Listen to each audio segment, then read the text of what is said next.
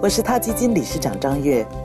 二零一五年五月十九日是他基金成立四周年纪念日，我想借着这个机会向他 Radio 的听众朋友们问好，希望大家支持他基金，继续收听他 Radio。本节目由他基金出品，他 Radio 讲述真实的动物情感故事。每个生命都重要。嗨，大家好，新的故事又要开始了。狗会救助自己的同伴，即使有时要冒着生命的危险；大象会关心自己受伤的亲戚，即使这个亲戚已经是另外一个竞争象群的首领；倭黑猩猩救了一只不小心掉进自己领地的人类孩子，即使是人类。把他关进了动物园。对生命抱有同情，有一颗博爱的心，并不是人类的专有属性。迈阿密大学的哲学教授马克·罗兰写过一篇文章，名叫《来自野兽的善意》。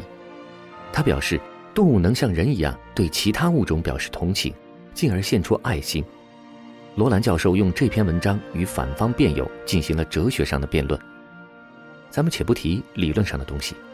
在这里，我要跟大家讲一讲罗兰教授在文章中提到的几个他亲身经历的或是真实报道的动物故事。第一个故事发生在罗兰教授四十四岁时，当时他就要当爸爸了，但是让罗兰教授担心的是，他养的两只狗妮娜和 Tess。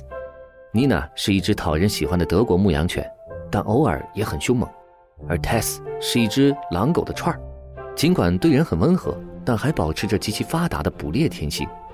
罗兰教授担心他的两只狗会如何和家中新出生的小宝宝相处好。后来，罗兰教授发现他的担心完全是多余的。教授说：“两只大狗对我的孩子所显示出来的爱心和耐心，一次又一次地打动了我，甚至让我不敢相信，孩子小时候从一个屋子爬到另外一个屋子，他们俩就从这个屋子跟到那个屋子，基本上是我儿子去哪儿，他们就紧紧地跟到哪儿。孩子睡着时，他们也趴在旁边守着。”我的孩子和他们摸爬滚打在一起，经常不小心踢到或者撞到他俩，或者把口水滴到他们的身上，而两只大狗毫不在意。夜晚，当我的孩子哭闹时，我就能立即感受到两个凉凉的鼻子朝我的脸凑过来，那是妮娜和 Tess 在催促我去看看孩子，好像在说：“嘿，你这个爸爸怎么当的？孩子现在需要你呢。”有时候我觉得他俩是比我更负责的父母。当我们认为动物凶猛的时候，其实我要说，他们远比我们想象的要有爱的多。当然，这个故事并不能说服所有人都相信动物的行为能拔高到一个精神的层面。有人听完这个故事之后，向罗兰教授提问说：“教授啊，你这样形容妮娜和泰斯是不对的。他们是动物，我们不能用拟人化的想法去解释他们的行为。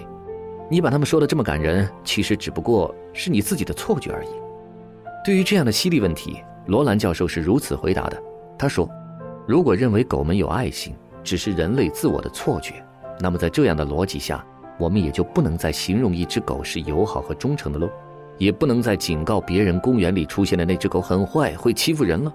那当我们向别人介绍自己的狗，或者在街上遇见了别的狗，要如何向别人去描述它呢？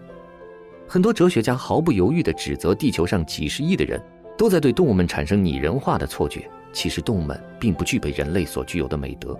而对此，荷兰灵长类动物学家弗兰斯·德威尔在他2006年出版的书籍《灵长类和哲学家》中写道：“动物至少是有能力做出符合原始道德情感的行为的。”这一观点与达尔文的人类起源中所阐述的观点是完全一致的。同样，美国生物学家贝科夫教授，我们可爱的贝老师，也支持这个观点非常多年了。贝老师2009年的书《荒野正义》为动物也有道德观这一论断提供了具有说服力的证据。而关于贝老师的这本书，我们在后面的节目当中会有专题为您做介绍。我知道一个例子说服不了大家，对吗？如果你还不服达尔文爷爷、德威尔教授和贝教授的观点，那么下期我们的《野兽也有爱》专题，我还会给你讲一个故事。如果你不服，不妨来听一听下期的节目。他 Radio，中国大陆第一家动物保护公益电台，在这里。我们讲述动物的喜怒哀乐，尊重生命，善待动物。他的世界因你而不同。